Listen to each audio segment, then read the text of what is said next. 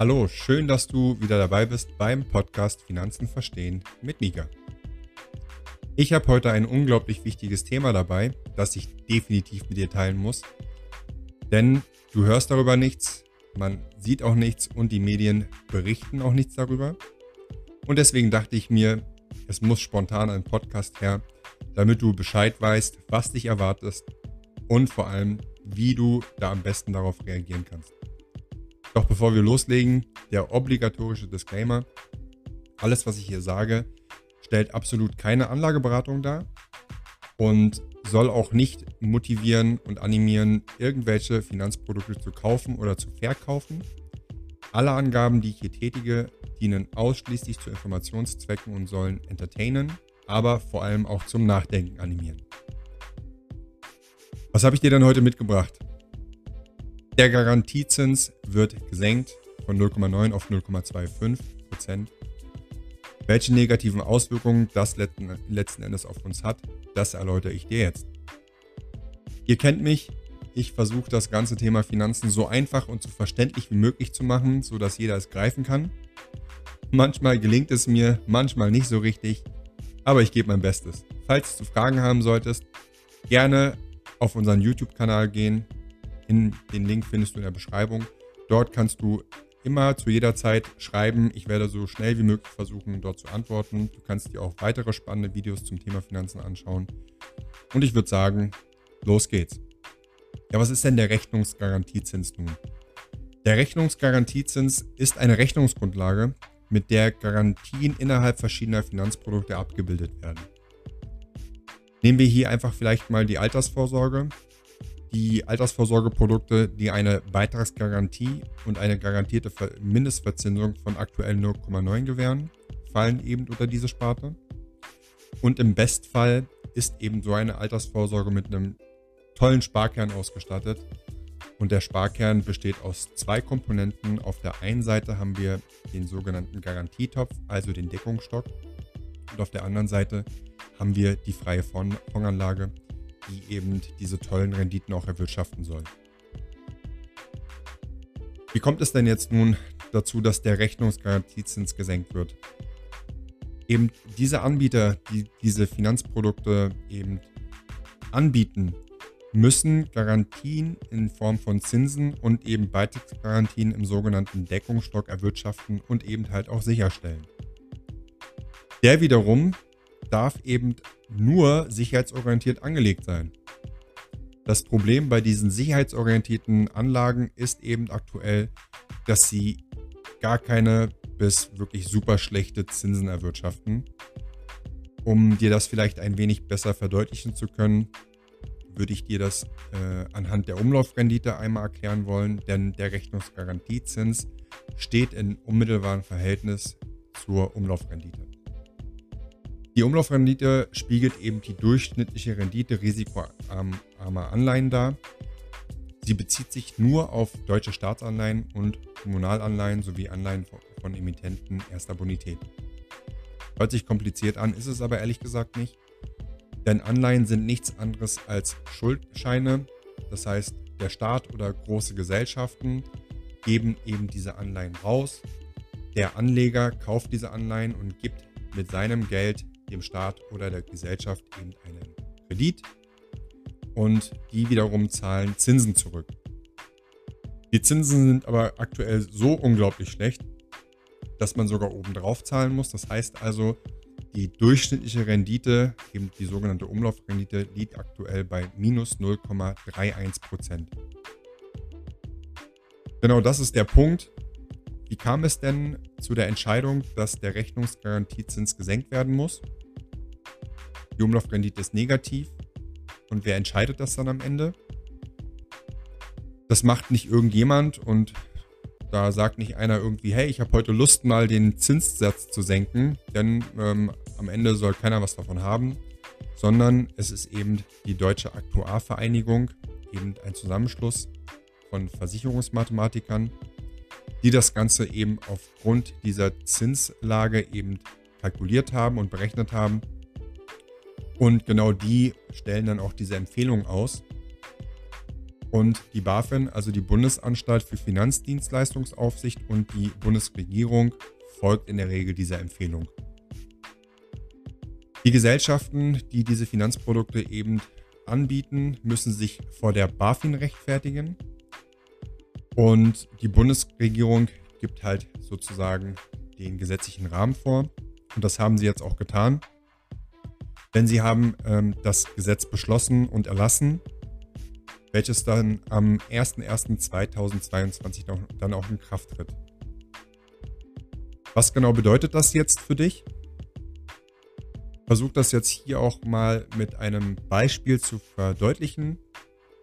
Ganz einfach gesagt, wenn wir jetzt mal zum, zum Beispiel das Thema Altersvorsorge nehmen. Du entscheidest dich mit deinem Beitrag, den du entrichten möchtest, wie viel du zahlen willst. Am Ende entsteht durch diese Zahlung eine kalkulierte Leistung, also die sogenannte Ablaufleistung, die dir dann auch zusteht. Und wenn du das denn dieses Jahr machst, hast du eine Ablaufleistung, die du dann zum Vertragsende auch bekommst. Machst du das denn wirklich nächstes Jahr, also sieben Monate später, bedeutet das, dass diese Ablaufleistung bei gleich gezahltem Beitrag wesentlich schlechter wird. Nun, das betrifft nicht nur die Altersvorsorge, sondern auch einen Großteil der Arbeitskraftabsicherungen, denn auch diese Arbeitskraftabsicherungen haben diesen sogenannten Garantietopf in sich.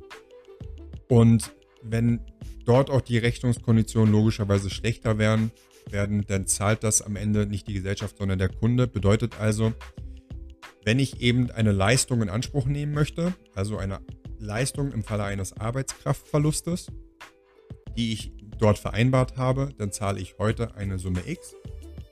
Mache ich das sieben Monate später, also am 01.01.2022, bekomme ich für die gleiche Leistung aber einen wesentlich höheren Beitrag angeboten.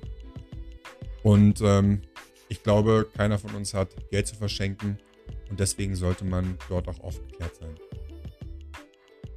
Du wirst dir sicherlich die Frage stellen, wie kann das sein, dass in der Altersvorsorge ähm, ein so enormer Unterschied in den Ablaufleistungen entsteht, wenn doch der Rechnungsgarantiezins nur in Anführungsstrichen von 0,9 auf 0,25 Prozent reduziert wird. Das sind ja jetzt nun wirklich keine großen Sprünge.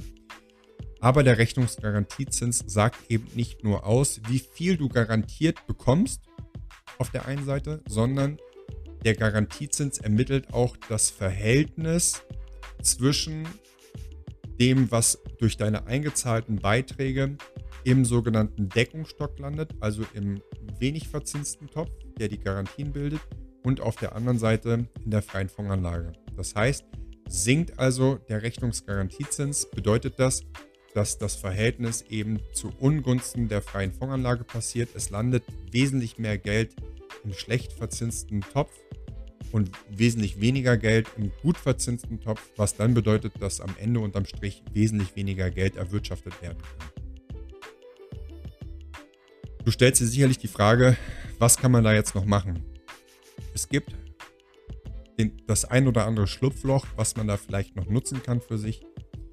Denn alle Verträge, die vor dem 01.01.2022 zustande kommen, behalten ihre aktuell gültigen Rechnungskonditionen bis zum vereinbarten Vertragsende. Somit hat diese Gesetzesänderung keine Auswirkung auf alle Altverträge. Nun, wenn du dich mit dem ganzen Thema Arbeitskraftabsicherung und Altersvorsorge vielleicht gar nicht gekümmert hast und du wolltest das vielleicht schon immer machen, dann kann ich nur dir den Tipp geben, dann solltest du wirklich deinen Berater deines Vertrauens einmal aufsuchen und konsultieren, ihn gerne fragen, dir wichtige Informationen holen, dir das nochmal sehr im Detail erklären lassen, damit du es auch wirklich vollends verstehst und reagieren kannst. Aber ich kann dir den Tipp geben, warte bitte nicht ganz so lange, denn wir hatten eben nicht nur eine Rechnungszinssenkung in den letzten Jahren, sondern wir hatten von 2016 auf 2017 auch eine Rechnungsgarantiezinssenkung. Und ihr wisst, ähm, ich leite mit meinem Team selber eine Finanzplanungskanzlei und ich kann euch sagen, es war die Hölle los. Denn ein Großteil der Gesellschaften, die eben genau diese Finanzprodukte anbieten, haben nicht erst zum Jahreswechsel die Kondition verändert, sondern schon viel früher davor. Das heißt also, der Großteil der Gesellschaften hat gesagt, bevor wir uns jetzt noch ganz viele Altverträge mit den alten Rechnungskonditionen ans Bein binden, denn wir sind ja gezwungen, in der Zukunft auch diese Rechnungsgrundlagen zu bedienen, ändern wir doch jetzt einfach zum Oktober diese ganzen Konditionen. Also ich kann euch nicht sagen, wann genau die Gesellschaften anfangen, diese Konditionen zu verändern.